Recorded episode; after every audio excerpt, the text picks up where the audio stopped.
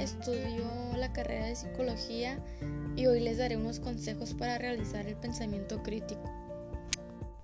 Número 1. Reserva tiempo y espacio. En nuestro día a día, ocupados con varias tareas a la vez durante la mayoría del tiempo, es difícil encontrar un rato en el que la mente se focalice solo en una sola cosa, pensar. Número 2. Promueve el conocimiento y la curiosidad.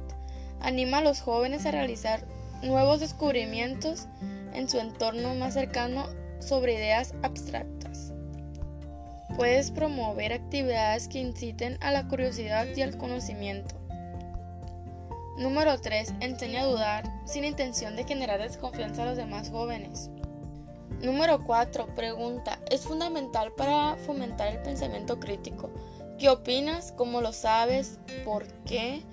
Es conveniente además que compartas con ellos tu forma de pensar, tus dudas y tu punto de vista sobre los aspectos que creas convenientes. No hay mejor enseñanza que dar ejemplo.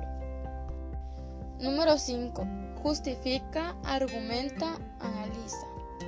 Busca razones, explica argumentos, compara ideas de forma ordenada con tus hijos o alumnos y pídeles que hagan lo mismo.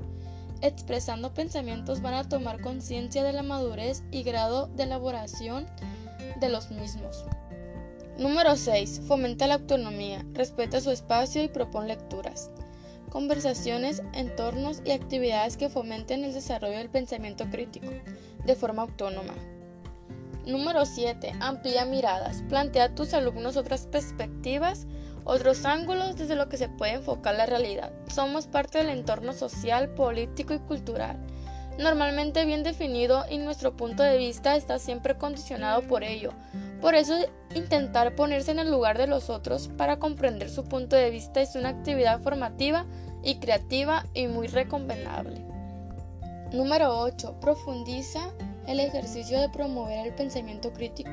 Es importante llegar al fondo de algunos temas que se estén trabajando, antes que pedir reflexiones rápidas sobre varios asuntos.